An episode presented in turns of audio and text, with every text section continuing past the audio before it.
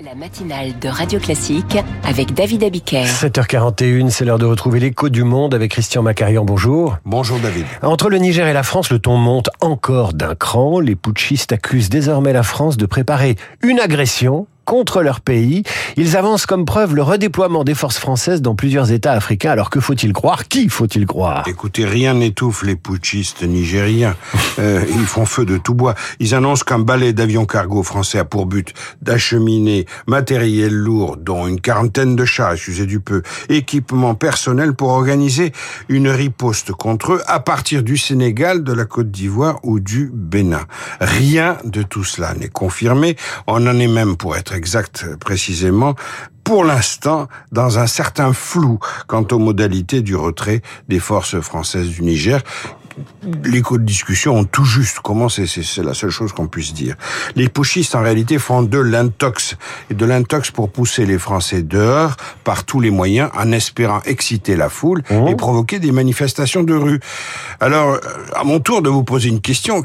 Quel pays spécialiste de la déstabilisation de l'Afrique peut être derrière tout cela? Je donne ma langue au tsar. Oui, bien joué. Euh, évidemment, euh, la Russie multiplie les opérations de fake news et d'intox. Et de façon assez grossière d'ailleurs. Et de façon assez grossière, notamment en diffusant des faux des documents top secrets attribués à la France qui ne tiennent pas debout. Alors que cherche maintenant euh, la France, puisqu'elle elle retire ses troupes, elle les redéploie, mais évidemment il n'est pas question d'agression en tout cas. Non, d'abord la France cherche à ne pas donner l'impression qu'elle cède aux menaces des putschistes nigériens. Emmanuel Macron reste très ferme parce qu'il veut conserver à la France un certain crédit auprès des autres chefs d'État africains. Si on pliait devant la junte nigérienne, cela démontrerait que la France n'est plus une marque de garantie fiable. Bref, ce serait une bérésina africaine. Mais ensuite, la France veut tenter de sauvegarder la CDAO, la communauté économique des États de l'Afrique de l'Ouest. La CDAO s'est franchement ridiculisée, disons-le honnêtement. Elle a commencé par menacer les putschistes du Niger d'une intervention militaire, ce qui, au passage, n'était pas imaginable sans l'appui de la France. Et euh, la CDAO a fini par ne rien faire. Alors, est-ce que la France a au moins une chance d'atteindre ses, ses objectifs? Rien n'est moins sûr. Il suffit d'observer comment les Américains poursuivre leur route tout à fait à l'opposé du chemin suivi par les forces françaises. Les militaires américains vont rester au Niger, mais ils quittent la base aérienne 101 à Niamey, qu'ils partageaient avec les Français, pour aller se redéployer dans la base d'Agadez au nord du pays, qui est un véritable hub logistique.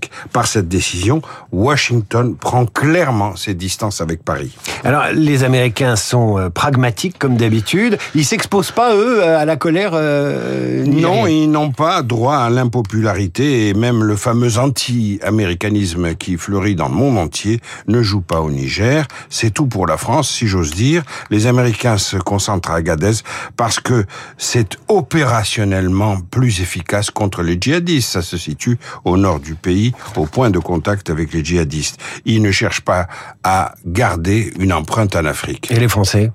Les Français, eux, risquent de s'éloigner durablement du Sahel, ce qui les oblige à une redéfinition stratégique majeure. Le combat djihadiste de la France est compromis. Il faut plutôt maintenant sauver les meubles. Et il faut garder une politique africaine, disait à ce micro même de Radio Classique la semaine dernière, Hubert Védrine.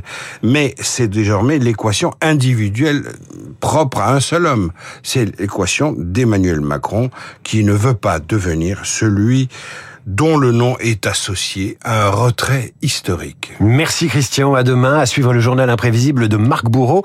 Il y a 50 ans au Chili, la chute de Salvador.